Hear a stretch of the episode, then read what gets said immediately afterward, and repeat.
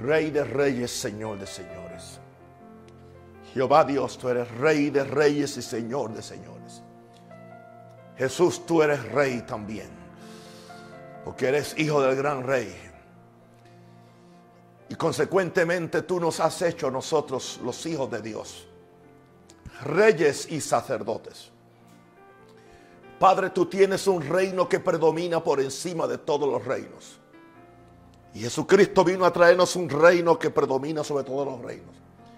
Y nosotros administramos un reino que predomina sobre todos los reinos. Pero sabemos, oh Dios, que este reino de Dios está en conflicto con otro reino. Que se opone tenazmente al reino de Dios. Y es solamente en esta noche por la gracia tuya, Padre. Y por la sangre preciosa de Jesús que yo puedo pararme en este lugar en confianza, sabiendo que tú me has dado las llaves del reino de los cielos para atar y desatar. Y ahora, Señor, yo pido que el Espíritu Santo de Dios me habilite y me empodere para yo poder explicar, Señor, estos dos reinos que están en conflicto. Y que cada persona sea edificada.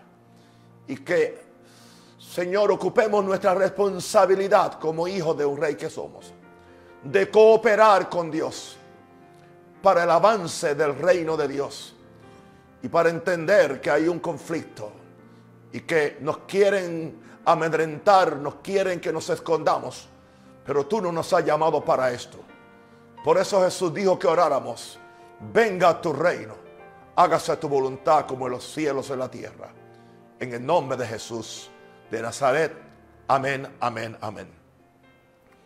Buenas noches, mis, queridísimos hermanos, mis apreciados amigos, aleluya, mis queridos hijos, mis estimados compañeros de ministerio que se conectan juntamente para recibir la palabra del Señor. Vengo siempre con temor y temblor, porque es Dios es quien produce el querer como el hacer. Solamente somos instrumentos en las manos de Dios para que Él tome nuestro corazón, nuestra mente, nuestra boca y que pueda, podamos ser instrumentos útiles para el Señor. Hoy sentí dirección del Señor de estar en su presencia desde que me levanté temprano en la mañana hasta por la tarde, encerrado completamente con Dios. Y mientras estaba orando mucho, especialmente orando en el Espíritu Santo, entiéndase, orando en lenguas, el lenguaje del Espíritu de Dios. Orando mucho, sentí la realidad de los dos reinos en conflicto. Y me puse a pensar y dije, bueno, Satanás eh, domina todos los países. Y todos los países y naciones están bajo la influencia de Satanás. Y el reino de Satanás está imperando en cada nación. Fíjate que no dije una sola. En cada nación. Y la pregunta que uno se hace es, bueno, ¿y cómo le hacemos entonces? Porque nosotros estamos en otro reino, el reino de Dios. Y va a haber choque, va a haber conflicto, claro que lo va a haber. Por eso quiero explicarle el principio de este conflicto hasta el fin de este conflicto.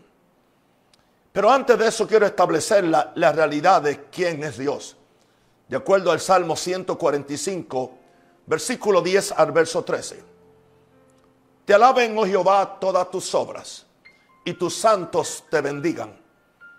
La gloria de tu reino digan, es un reino que tiene gloria. Y hable de tu poder, es un reino que tiene poder. Para hacer saber a los hijos de los hombres sus poderosos hechos este reino tiene una habilidad y es de traer hechos, milagros de Dios. Y la gloria de la magnificencia de tu reino. Es un reino que tiene gloria y es magnífico. No sé si dan, dan, cuenta que ahí se recogen las tres palabras finales del Padre nuestro, porque tuyo es el reino, el poder y la gloria por los siglos de los siglos. Amén. Y también aquí está la palabra por los siglos. Tu reino es reino de todos los siglos. Y tu señorío en todas las generaciones, indicando esto que el reino de Dios es eterno, es sobre todos los siglos y, Él quiere señorear en todas las generaciones. Pero sucede que hay un conflicto. Y hay un conflicto que le llamo el gran conflicto cósmico.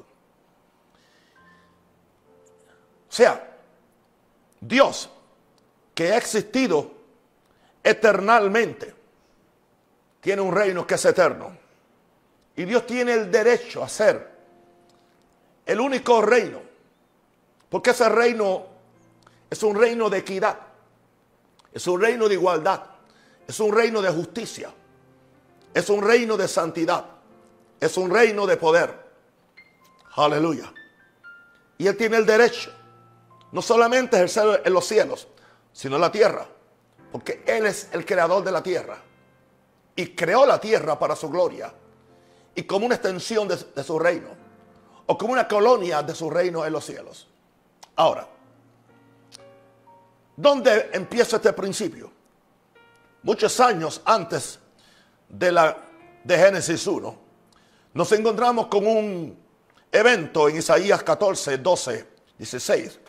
El profeta Isaías nos profetiza y nos dice, como caíste del cielo, oh lucero, hijo de la mañana, y sabemos que lucero es el nombre de, de Lucifer cuando era uno de los ángeles o arcángeles principales en el cielo. Pero aquí habla de una caída del cielo. Y vamos a ver por qué fue esa caída del cielo. Cortado fuiste de, por tierra, tú que debilitabas a las naciones. Y aquí tenemos una de sus funciones, debilitar a las naciones. Y aquí está la razón por qué, por qué él tuvo un conflicto con Dios. Porque hubo algo que surgió en su corazón y él no lo sacó y no lo cuidó. Tú que decías en tu corazón, subiré al cielo, en lo alto, junto a las estrellas de Dios levantaré mi trono, mi trono. Estamos viendo aquí una competencia. Estamos viendo a alguien tratando de establecer un trono alterno. No simplemente un trono al lado de Dios, sino un trono por encima de Dios. Porque subiré al cielo, junto a las estrellas de Dios. Voy a levantar mi trono. En otras palabras, mi reino. Yo no voy a estar sometido a su trono. Yo no voy a seguir trabajando para su reino y para su trono. Yo voy a levantar mi propio trono. Y en el monte del testimonio me sentaré a los lados del norte. Sobre las alturas de las nubes subiré y seré semejante al Altísimo.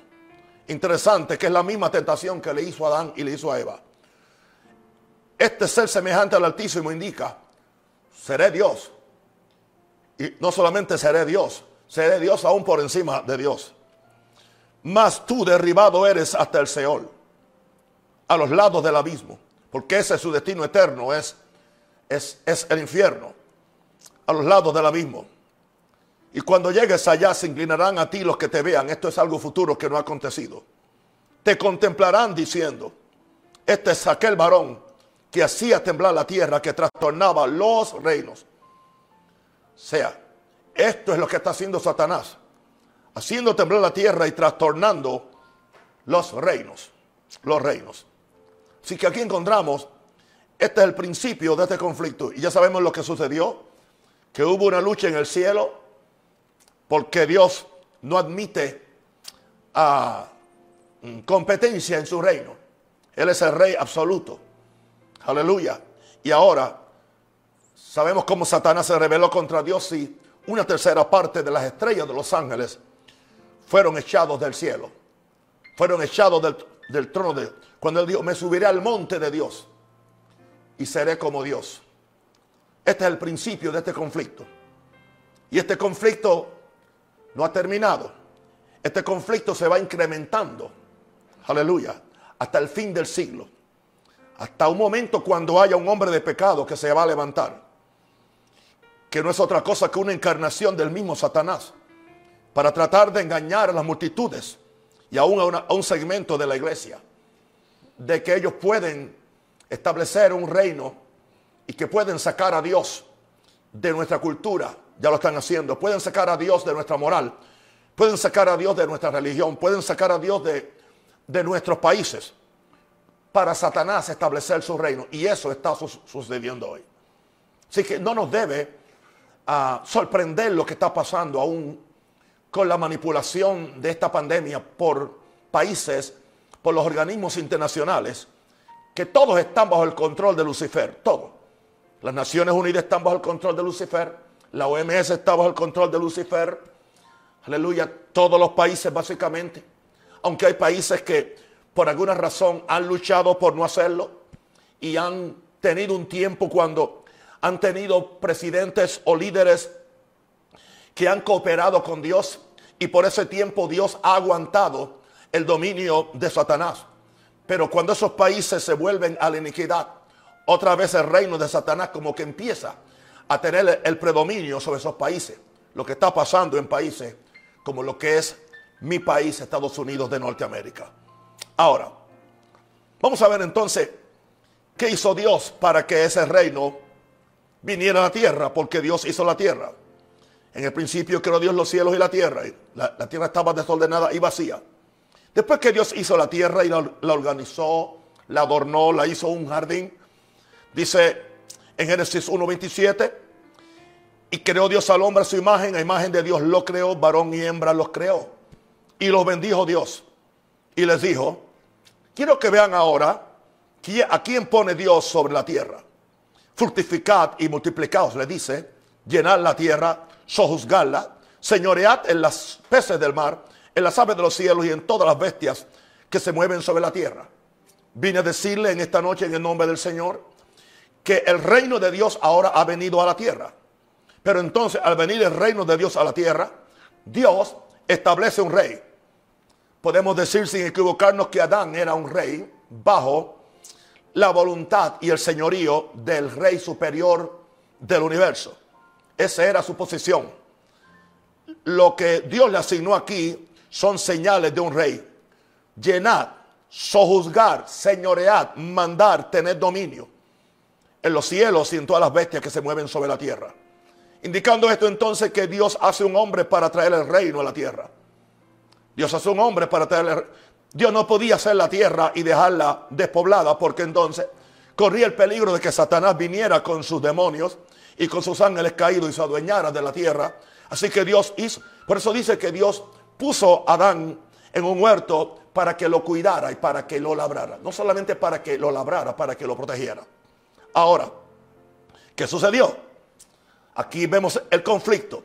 Satanás sabiendo la autoridad que tenía el hombre y la, posibilidad que él tenía de que hubiera un planeta habitado por millones y millones de hijos de Dios. Aleluya. ¿Qué hizo entonces? Vino a, a el vientre, vino al vientre, al vientre. Fíjense que no vino donde, donde, donde el hombre, vino donde la mujer, porque la mujer tenía el vientre. El vientre para ella empezar a cargar esas nuevas creaciones o nuevos hijos de Dios que iban a llenar la tierra y que, y que ella ah, iba a ser fructífera. Así que Satanás viene y daña su vientre, contamina su vientre haciéndole comer de una fruta que Dios había prohibido que se comiera y cayó en la trampa. ¿Cómo lo hizo? Ofreciéndole a ella también un dominio y que fuera como Dios cuando ya ella tenía la imagen de Dios que recibió de su esposo. Y ya sabemos lo que pasó. Aquí tenemos el conflicto. para tú entender la Biblia tienes que entender este, este conflicto, porque este conflicto explica todo el plan de la redención. Y el plan de la lucha que aún tenemos hoy en día y la tendremos hasta que, hasta que Cristo venga y ya todo, todos los, los, los impíos y aún Satanás y su séquito se han echado en el lago que, que arde con fuego y azufre. Ahora, no estamos moviendo entonces. ¿Qué sucede? Bueno, ahora ya los hombres empiezan a multiplicarse. Pero ahora empieza a multiplicarse una clase de hombres que no cargan el reino de Dios. Ah, y aquí vemos el primer crimen. El primer crimen fue contra el hermano. Y el primer crimen lo hizo el primer hijo. El primer hijo que nació, el primer hijo que fue, que nació del vientre de una mujer que había pecado, ya vino con la raíz del pecado y de la desobediencia y con la prepotencia y terminó asesinando a su hermano. después de esto, Adán y Eva tuvieron muchos más hijos y siguieron multiplicándose. Ahora, llegamos al capítulo 6 de Génesis, porque hay mucho que decir y lo tengo que decir en una noche. Vamos a ver cómo se empieza a multiplicar la maldad. Y Dios después decide un juicio. Porque cada vez que la, maldad predomina, Dios tiene que hacer un juicio. Ya hizo un juicio en el Edén. El juicio que hizo fue el retirarle su espíritu divino al hombre, eh, asignarle al hombre que iba a trabajar y a vivir del sudor de, de su frente, a decirle a la mujer que sus dolores serían multiplicados en la preñez y que la, la, tierra no le produciría al hombre lo que le producía antes, sino cardos y espinos. Fue un juicio.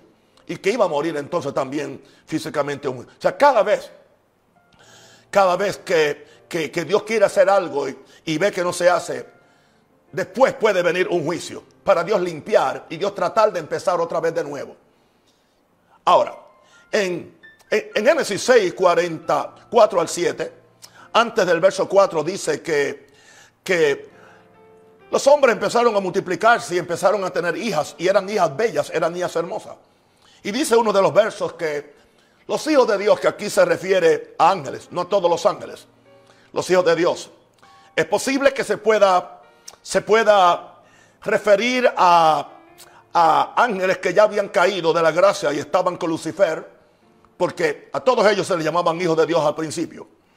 Y entonces, dice que las hijas de Dios, ah, hay mucha discusión en cuanto, digo, los hijos de Dios, eh, yo me inclino más a creer que eran ya de la tercera parte, eh, que fueron los que, los que ya tenían la raíz de pecado y de desobediencia. Dice que vieron a las hijas de los hombres, las vieron bellas y hermosas y se llegaron a ellas. ¿Y ahora qué sucede? En el verso 4 nos explica qué, qué sucede. Había gigantes en la tierra en aquellos días. Yo no creo que estas hijas de, los hombres fueron preñadas posiblemente con una simiente angélica eh, luciferiana, posiblemente. Y entonces lo que, lo que surgió de ellas no eran niños normales, todos eran gigantes. Dice el verso 4, había gigantes en la tierra en aquellos días. Vemos aquí lo que per, persigue Satanás. Tener un ejército de gigantes en la tierra para dominar la tierra y para establecer un reino paralelo en, la tierra que eventualmente lo consiguieron hacer. Y también después que se llegaron a los hijos, a los hijos de Dios, oh, oh, perdón, después que se llegaron los hijos de Dios a las hijas de los hombres y les engendraron hijos, les engendraron hijos. Estos fueron los valientes que ya le llamó gigantes, que desde la eternidad fueron varones de renombre. Y mire lo que dice, que no eran buenos, porque vio Jehová que la maldad de los hombres era mucha en la tierra. O sea, no creo que era una simiente santa, no, no, no creo que era una simiente de ángeles. Me inclino a creer que era una simiente de los ángeles de Lucifer. Porque lo que produjeron fueron hombres malos, hombres que sabían engendrar mal, hombres que tenían eh, eh, una, una, una creatividad para el pecado.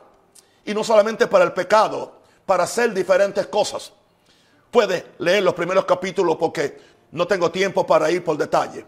Y vio Jehová que la maldad de los hombres era mucha en la tierra y que todo designio de los pensamientos del corazón de ellos, todo era de continuo solamente al mal. Eso fue lo que Dios vio. Y se arrepintió Jehová de haber hecho al hombre la tierra y le dolió en su corazón. Y dijo Jehová, aquí viene el juicio. Para, Dios tratar de limpiar la tierra y empezar de nuevo, a ver si Dios puede traer su reino otra vez, dijo Jehová, raeré de sobre la faz de la tierra a los hombres que he creado. Desde el hombre hasta la bestia y hasta el reptil y las aves del cielo, pues me arrepiento de haberlos hecho. No, nos paramos en este, en este tercer segmento de, del mensaje por algunos minutos. Ya aquí podemos hablar de él, de un hombre que en medio de, de esta, de esta uh, corrupción que había entre todos los hombres, encontramos a un hombre, Noé, que halló gracia en los ojos de Dios. Y Dios le dio una misión de construir un arca y Dios le dijo, va a venir un diluvio. Y los que entren contigo en el diluvio serán preservados. Que quería Dios traer un juicio. Bueno, ya sabemos que nadie entró en el arca con excepción de, con excepción de, de Noé, sus, sus hijos y las esposas de sus hijos. Y ya sabemos lo que sucedió, que ellos, solamente ocho personas se salvaron en este, en este segundo juicio que Dios ha hecho en la tierra. En este juicio murieron la mayor parte de estos gigantes. Murieron, hay gente que no entienden que Dios quería exterminar eh, esta, esta nueva raza de gigantes, porque eso no era lo que Dios había destinado. Y a los a los que pecaron, a los ángeles que pecaron, son los que nos dice Judas y nos dice, ah, y nos dice Pedro, que fueron encerrados en prisiones de oscuridad. Una palabra que se llama Tárturos, que es, que es una región en el infierno donde están ellos, dice, reservados para el juicio. Estos son los únicos ángeles que están en el infierno, son estos. Los otros no están en el infierno. ¿Está eso claro? Ahora. Esto nos lleva entonces a, a, mi, cuarta, a mi cuarto segmento o mi cuarta idea en esta. bueno, ya. Ya termina el, el diluvio. Noé sale. Dios le da una promesa. Y Dios dice, vamos a empezar. Y no empieza a reproducirse tanto él como sus hijas. Pasan muchos años y entonces ahora llegamos a Génesis 10, 8 al 10. Porque aquí empieza algo que es muy especial y hay que entenderlo para ver hasta, hasta el final del tiempo. Y Cus engendró a Nimrod. Ese nombre es muy importante que lo conozca. Quien llegó a ser el primer poderoso en la tierra. Simplemente estamos hablando de un gobernante. Estamos hablando de un rey. Porque siempre es un reino. Y Cus engendró a Nimrod. Que llegó a ser el primer poderoso en la tierra. Este fue vigoroso cazador delante de Jehová, por lo cual se dice así como Nimrod vigoroso, cazador delante de Jehová. Y fue el comienzo de su reino. Fue el primer rey. Fue el comienzo de su reino. Y aquí tenemos una palabra que es básica para entender todas las... Babel. Babel. Que otra palabra se le, parece a Babel? Babilonia. Este es el principio de Babilonia. Y fue el comienzo de su reino Babel pero que también él empezó otro reino, Erek, Akkad y Caine. El hombre era muy astuto y era un, un colonizador. Y aquí lo tenemos estableciendo un reino. Vamos a ver entonces qué sucedió. ¿Qué fue lo primero que, lo que se le ocurrió a Nimrod y a los que estaban con él al comienzo de su reino? Para eso vamos a Génesis 11, verso 1 al 9. Tenía entonces toda la tierra una sola lengua y unas mismas palabras. Toda una sola lengua y unas mismas palabras. Y aconteció que cuando salieron de oriente, ok, hallaron una llanura en la tierra de Sinar y se establecieron allí. Allí se establecieron. Pero no solamente se establecieron. Vamos a ver qué planearon ahora. Recuerden que detrás de todo esto está el, rey, el rey falso del el rey falso de la tierra. Porque vamos a llamarle así. Porque él quiere ser rey. Aleluya. Y si no lo hace a nombre de él, lo hace a nombre de otras personas. Gobernadores, presidentes, instituciones. Ahora, y dijeron unos a otros, ah, vamos, hagamos ladrillo y cosámoslo con fuego. Y le sirvió el ladrillo en lugar de piedra y el asfalto en lugar de mezcla. Y aquí viene el planeamiento de la primera ciudad. La, primera ciudad que se va a convertir en el prototipo de todo, de todo país y de toda ciudad en el mundo. Hasta que nos encontremos con, con un nombre que es muy famoso en Apocalipsis y que ha sido tan mal interpretado que hoy creo que tengo la respuesta para enderezar ese entuerto. Y dijeron, vamos, edifiquémonos una ciudad y una torre y quiero que me escuchen bien. Aquí dice cuya cúspide llegue al cielo. Hoy busqué el original. La palabra llegue fue añadida para aclarar. Así que simplemente lo que dice no es que, no es que la torre llegaría al cielo, sino que la cúspide daba hacia arriba, hacia el cielo. ¿Ok? ¿Con qué propósito? y hagámonos un nombre por si fuéramos esparcidos sobre la faz de la tierra. ¿Ok? Ellos no querían ser esparcidos. Dios, Dios siempre ordenó que se multiplicaran, pero querían quedarse en un lugar, hacer un gobierno, hacer una ciudad, hacer un imperio. Pero a la misma vez, dicen los, los estudiosos, aleluya, los que han estudiado historia, que ahí empezó la primera adoración falsa.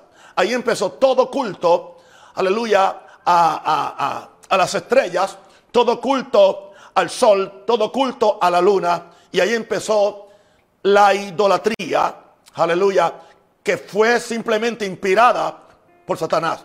Por eso se cree que eh, en, la, eh, en el último piso de esta torre había un lugar que era para mirar las estrellas y para empezar a adorar los astros, lo cual después se, se convirtió en religión en todos los pueblos que no conocían a Dios. Y descendió Jehová para ver la ciudad y la torre que edificaban los hijos de los hombres, la ciudad. O sea, no solamente era una, una torre, había una ciudad y la torre que edificaban los hijos de los hombres. Y dijo Jehová, y aquí el pueblo es uno, todos tienen un solo lenguaje, han comenzado la obra y nada les hará desistir de, lo que han pensado hacer. Tenían una visión. Y aunque la visión no era en armonía con el plan de Dios, pero tenían una visión, tenían un solo lenguaje, estaban hablando hablando lo mismo y sabía que nada les podía hacer desistir de lo que han pensado hacer. Esto es lo que cree Satanás, que lo que él va a hacer va a prevalecer y que Dios no va a meter las manos. Pero Dios siempre tiene un plan para destruir los planes de Satanás. Y ahora dicen, dice Dios, ahora pues descendamos y confundamos allí su lengua. Encontramos aquí dos palabras en plural. Descendamos y confundamos. Algunos dicen que eso es la Trinidad. Eso no tiene que ver posiblemente nada con la, con la Trinidad. Dios tiene un consejo. Tiene un consejo de gobierno tiene un consejo. La Biblia también le llama los vigilantes. Los vigilantes. Aleluya. Un consejo en el cielo con quien Dios habla y con quien Dios eh, discute lo que va a hacer. Posiblemente estos son estos. Descendamos y confundámonos. Y confundamos allí su lengua para que ninguno entienda el habla de su compañero. Dios sabe el poder creativo que tiene la lengua y el, poder de unidad o de desunión que tiene la lengua. Así que Dios dijo, así dice, los esparció Jehová desde allí sobre la faz de toda la tierra y dejaron de edificar la ciudad.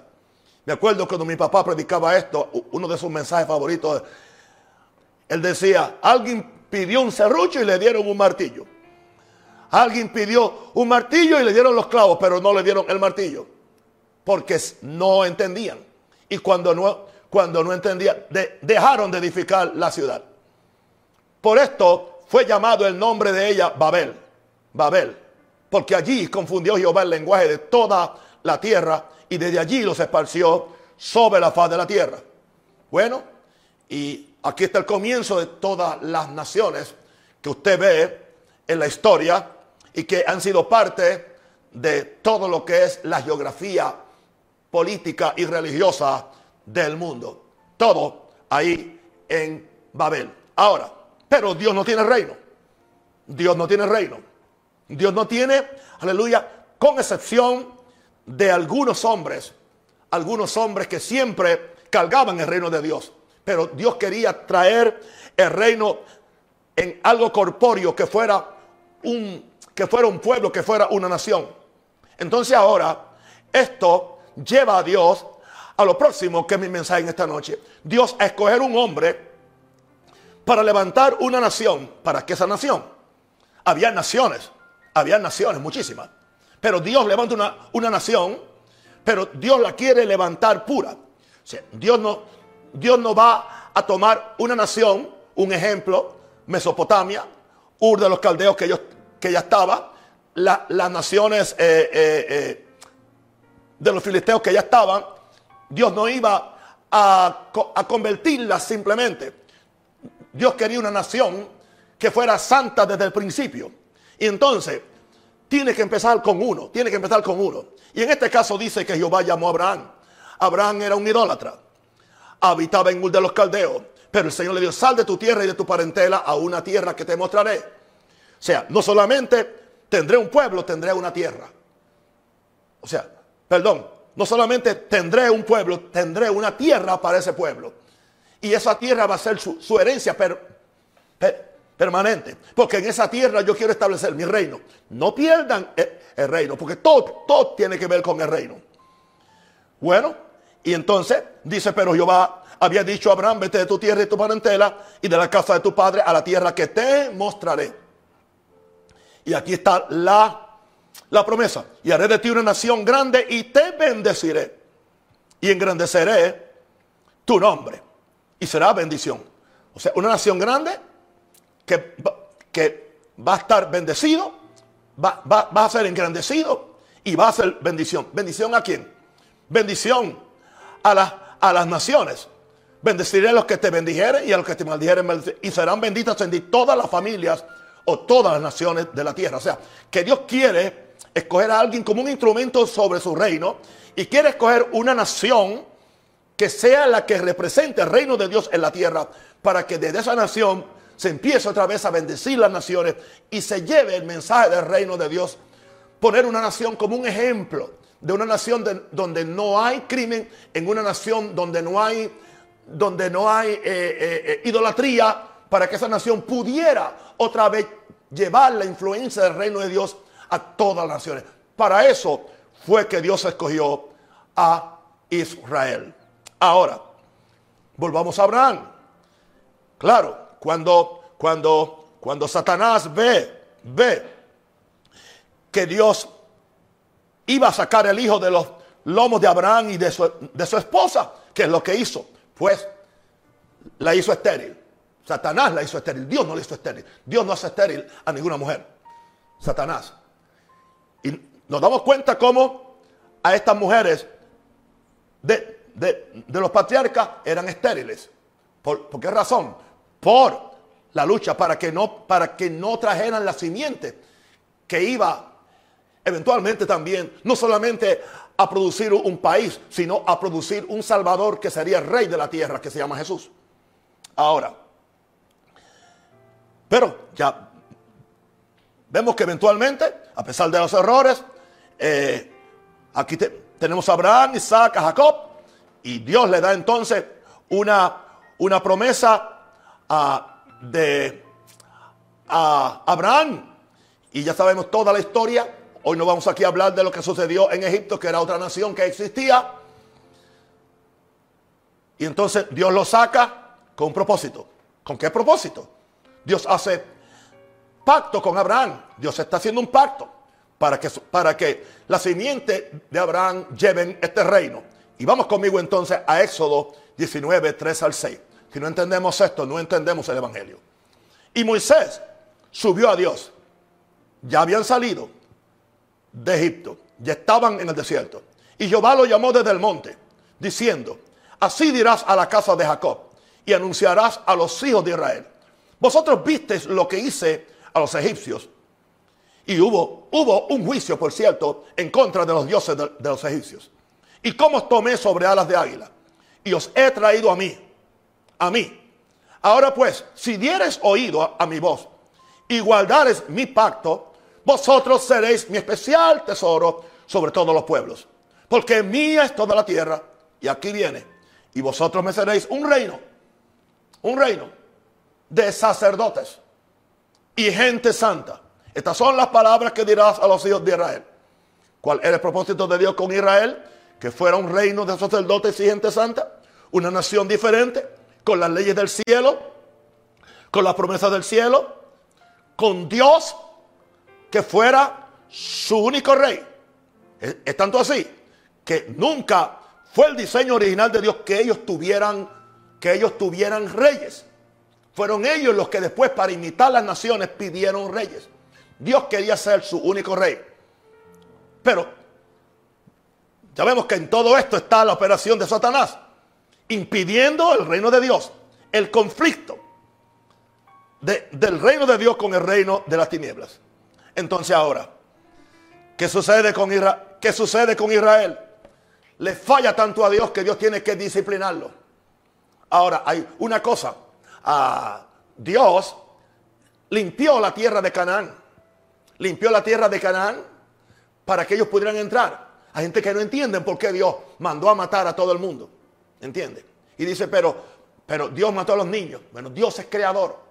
Dios es creador. Si, si yo hago un muñeco mío y yo lo mato, aleluya, no le importa a nadie porque yo fui quien lo creé. ¿Entiende? Si yo hago un cuadro carísimo y yo lo, yo lo rompo, a nadie porque yo soy dueño.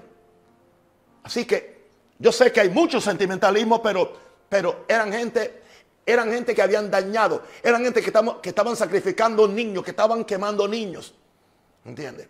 Claro, nadie cuestiona los sacrificios a que estaban haciendo. Lo que se cuestiona es matar a los niños. Sí, esos niños todos están en el cielo. Esos niños, Dios, Dios, Dios se los lleva al cielo porque el cielo es de los niños siempre.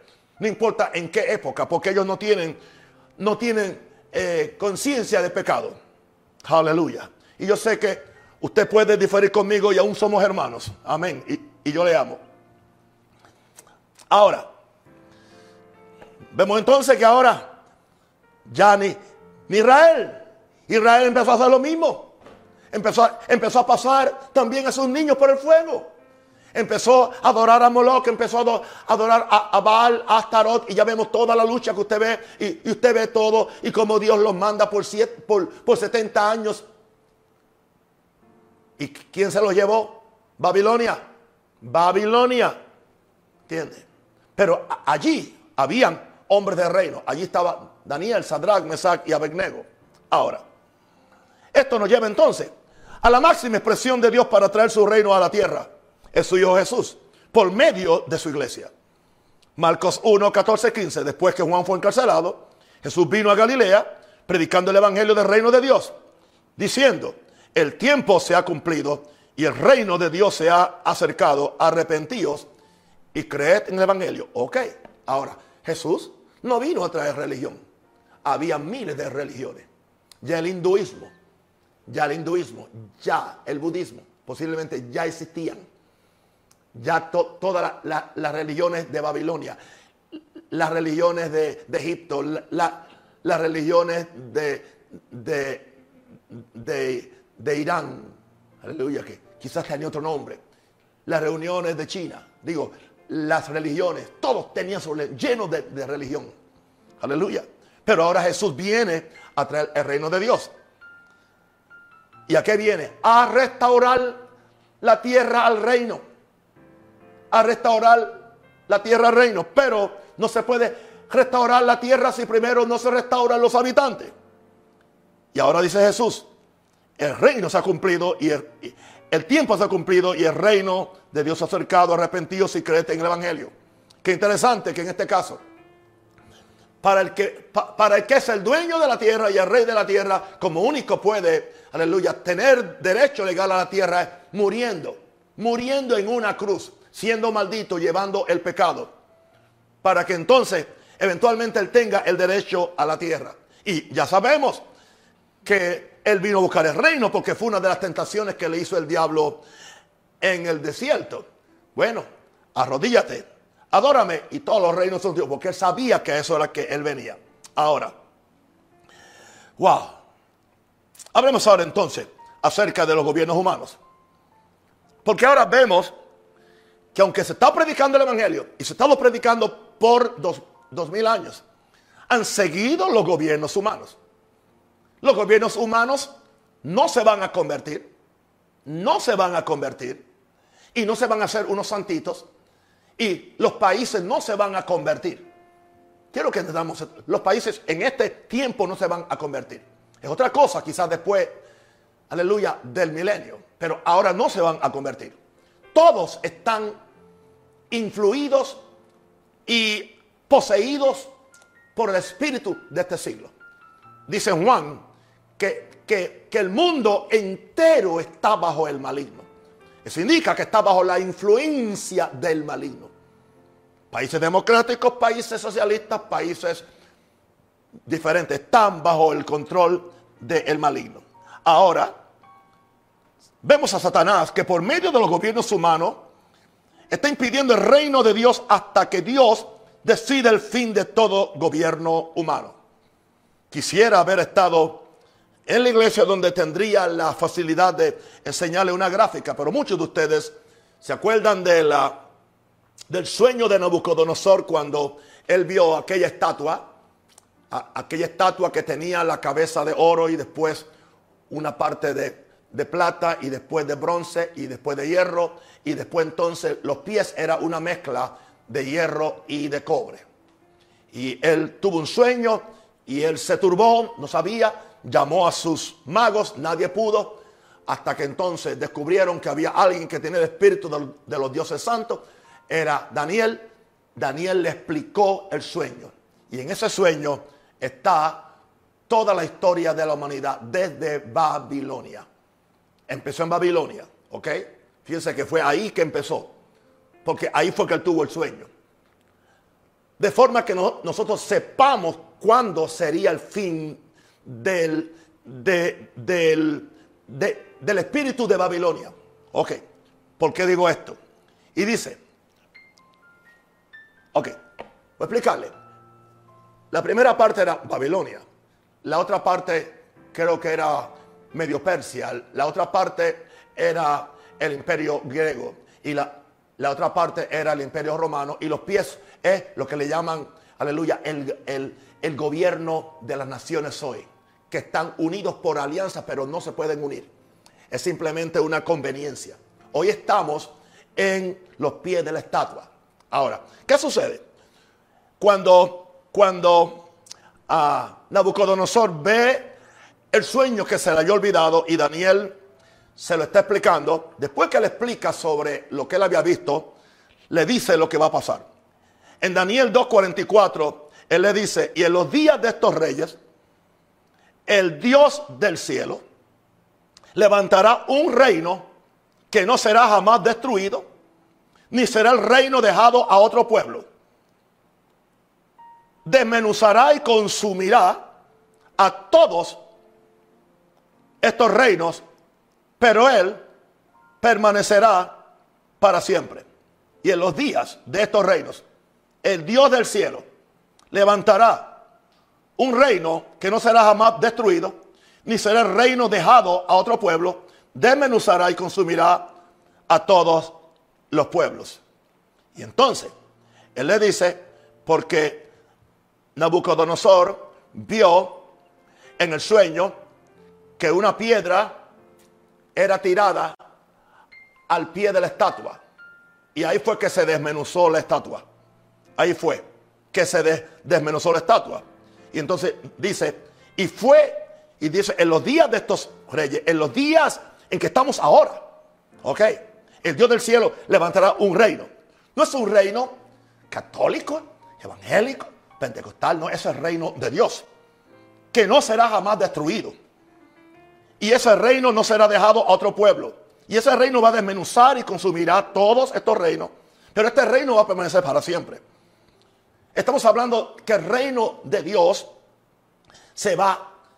Eh, el reino que hoy en sí es espiritual, porque nuestro reino hoy no son bancos, no son propiedades, no son países. Nuestro reino ahora es un espíritu que nosotros cargamos, el reino de Dios. Pero cuando, cuando, cuando, cuando, cuando Jesucristo venga, aleluya, Jesucristo va a, a darle el golpe de gracia a la estatua de Babilonia y se la va a dar en los pies. Se me olvidó poner el verso que lo dice. Aleluya. Le va a dar el golpe de gracia. Aleluya. Para que entonces, ¿por qué? Babilonia, Babilonia. Bien, Babilonia, ¿dónde lo tengo escrito? Gloria a Dios. Babilonia, Babilonia, Babilonia, Babilonia. Bien. Babilonia no es solamente a una ciudad. Babilonia es, es un sistema político y económico. Eso es lo que es Babilonia. Hasta que no entendamos eso, vamos a estar diciendo quién es la gran ramera y quién es esto. Babilonia no es, no es una iglesia. Tampoco es una ciudad. Pero ¿por qué la Biblia dice en Apocalipsis que era una ciudad? ¿Por qué dice que era una ciudad? Porque cuando Juan tuvo esa visión, era la cabeza del imperio romano. Y el imperio romano era el que gobernaba todo el mundo. Así que lo que él describe es, es la caída de una ciudad. Porque eso fue lo que él vio. Pero hoy, Babilonia es todo el sistema político y es todo el sistema económico del mundo.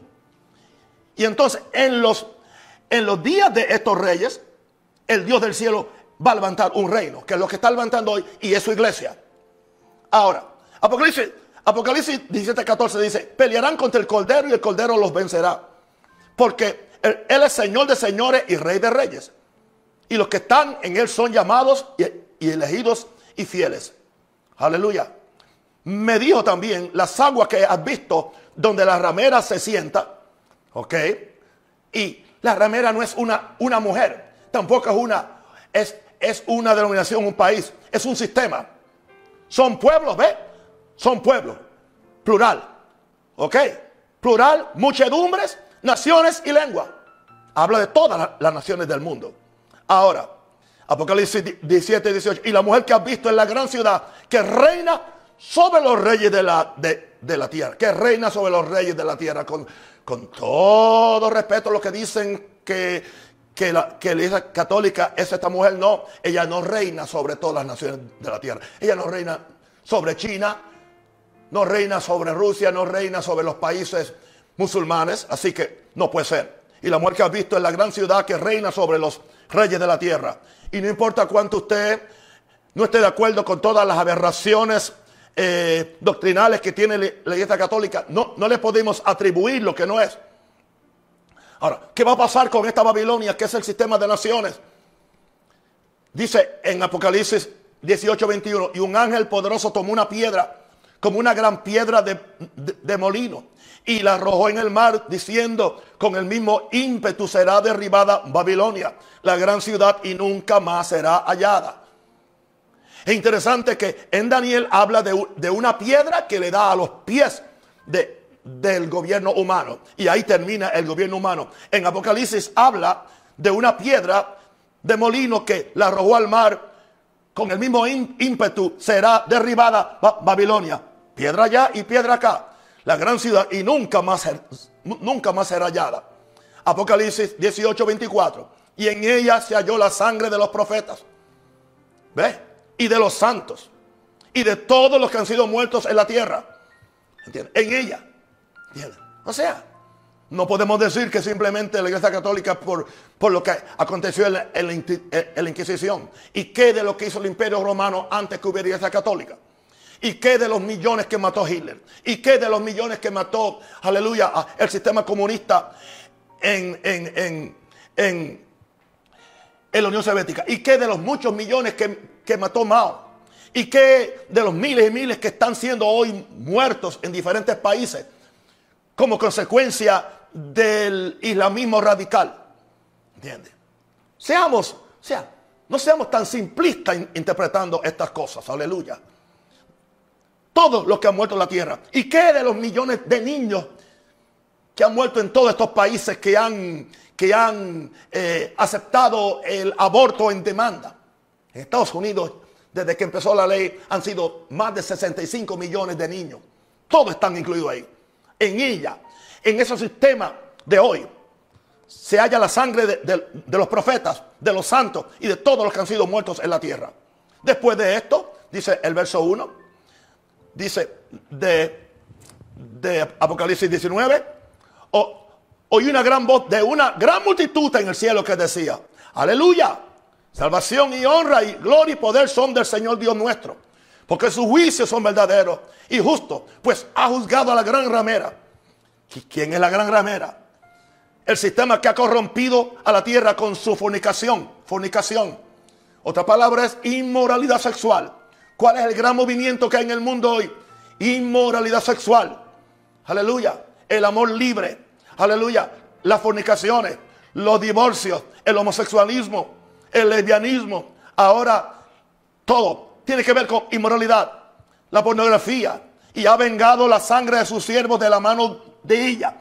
Otra vez dijeron, aleluya, y el humo de ella sube por los siglos de los siglos. Está hablando ahí cuando Jesucristo venga. Y los 24 ancianos y los cuatro seres vivientes se postraron en tierra y adoraron a Dios que estaba sentado en el trono y decían, amén, aleluya. Y salió del trono una voz que decía, alabad a nuestro Dios, todos sus siervos y los que le teméis, así pequeños como grandes. Y oí como la voz de una gran multitud, como el estruendo de muchas aguas y como la voz de grandes truenos que decía, aleluya, porque el Señor nuestro Dios todopoderoso reina. Porque ahora su reino viene a manifestarse. Volvamos entonces ahora, expliquemos entonces por qué yo empecé diciendo que en este gran conflicto, que es que, que el reino de Satanás domina los países de la tierra. El reino de Satanás, aleluya, está dominando nuestros países. Cuídate Panamá, aleluya.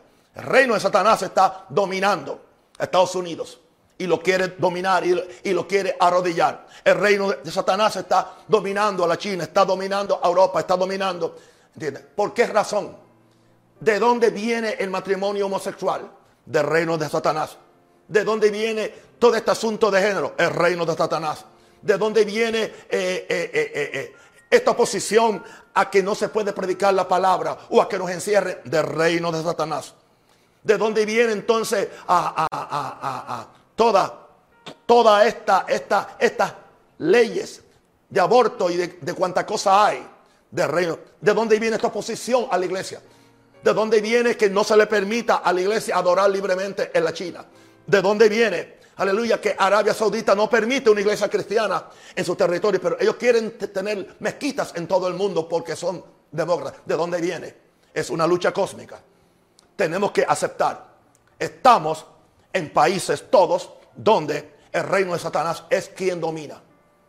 ¿Y qué hacemos nosotros? Nosotros no somos víctimas.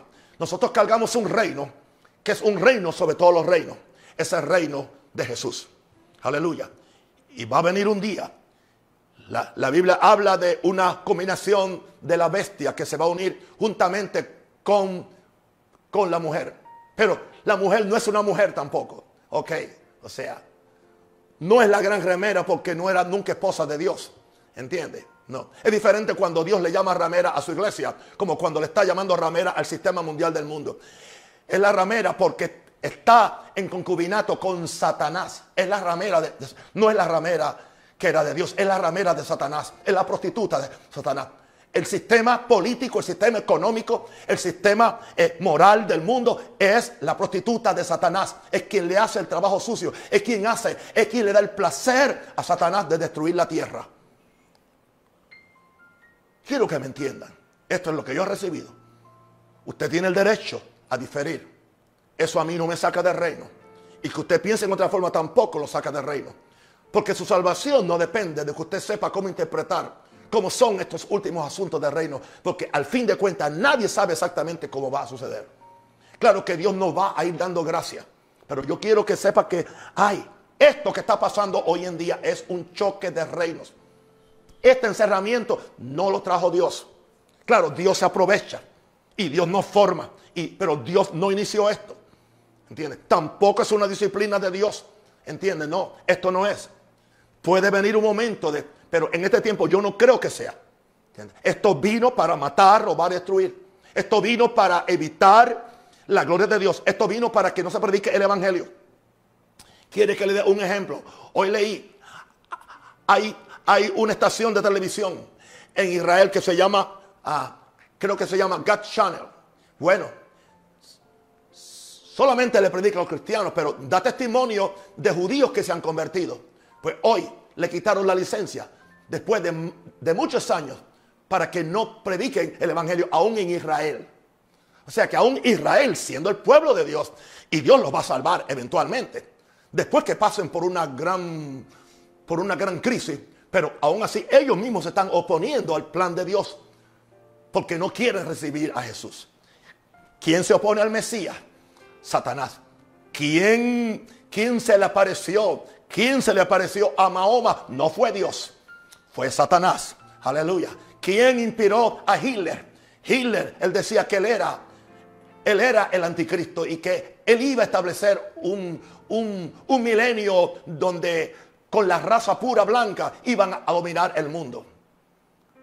Todo esto, hermano, tienen que ver ustedes. Hay gente que creen que simplemente hay que esperar a un anticristo. Han habido muchos anticristos. Los Césares eran anticristos, ¿entiende? Hitler fue un, anticristo, Mao fue un, anticristo. Todo el que se opone a Cristo, todo el que se opone a su reino, todo el que es el que se convierte en la prostituta de Satanás, ¿entiende? son los que están oprimiendo a la iglesia. Y yo quiero que usted entienda esto, porque esta es la forma como yo lo entiendo.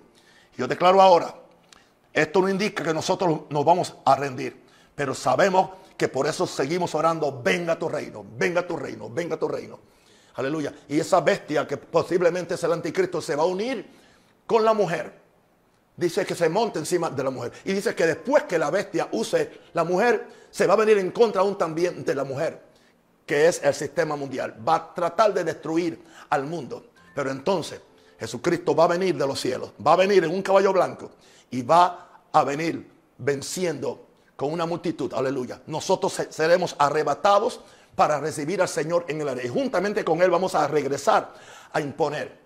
Y Jesús no tiene que dar, no tiene que disparar ni una flecha ni un cañón. Lo va a hacer con la palabra que sale de su boca. Y nosotros entraremos a reinar con Él en el milenio por los siglos de los siglos. Amén. Así que al fin de cuentas nosotros estamos en el lado ganador. La gloria sea para el Señor. Por eso dice el verso 7 de, de Apocalipsis 19, gocémonos y alegrémonos y démosle gloria porque han llegado las bodas del Cordero y su esposa, que es la iglesia, se ha preparado. Así que vemos aquí que todo el conflicto que hay en la Biblia es entre, entre una esposa y una ramera. Ok. La ramera en este caso es el sistema mundial, el sistema político, el sistema económico, el sistema ah, filosófico y aún religioso del mundo. ¿Ok? Porque hay religiones que están metidas y, que van a ser parte de esa Babilonia. Y que ya son parte. ¿Entiendes? Pero entonces hay una esposa y es la iglesia que se ha preparado. Y esa esposa va a estar, esa esposa va a ser parte de todos los gentiles que aceptan a Jesús. Y la gran multitud de, de, de judíos que van a recibir a Jesús cuando sean atacados y cuando se den cuenta que tienen que clamar a Dios para que puedan ser parte también, para que puedan ser parte de la iglesia, porque Él tendrá una iglesia que va a ser de gentiles y de judíos, y que esa va a ser entonces la esposa del Cordero, para las cuales vienen estas bodas del Cordero, donde nosotros vamos a comer con nuestro Señor Jesucristo. Por eso, ¿qué te digo? La presión no se va a quitar. Pastores, la presión no se va a quitar. Los planes del enemigo indica esto que nosotros no vamos a hacer todo lo que esté a nuestro alcance. Seguiremos predicando. Seguiremos tratando de, aún si es posible, eh, influir en las naciones políticamente si es que Dios nos da la oportunidad. Pero no nos hagamos ideas. No nos hagamos ideas. Nosotros no vamos a traer el, el milenio con, con un reino, ni con el reino de Dios, ni con el reino de nuestra denominación. Ya otros han tratado eso. El reino de Dios es algo espiritual, es algo espiritual, el cual cargamos dentro de nosotros y por medio del cual seguimos hoy anunciando ese reino. Tendremos siempre oposición, porque desde el principio Satanás se opuso a ese reino. Les amo y les quiero en el nombre del Señor y oro por ustedes ahora. Padre, yo oro por mis hermanos, pido que ellos sean llenos de tu presencia y que ellos entiendan, oh Dios. Y sé que posiblemente esta noche fue muy cargada, Señor, pero había que hacerlo, Señor. Ellos después pueden tener el tiempo, Dios, para poder escucharlo esto, Señor, eh, con tiempo y pueden abrir las escrituras y pueden empezar también a, a pedirle a Dios que le dé revelación de este asunto. Pero estamos seguros que estamos en el reino de Dios y que la iglesia tiene que ser el reino, porque la iglesia tiene que ser el reino. Porque nosotros somos los que estamos trabajando para que el Rey de Gloria venga y establezca su reino milenial en esta tierra. Y que todos los enemigos de Jesús y de Dios se han puesto bajo los pies de Jesús. En el nombre de Jesús, cada enfermo se ha sanado, cada persona se ha bendecida y declaro el reino de Dios sobre ustedes. Les quiero y les amo. Chao.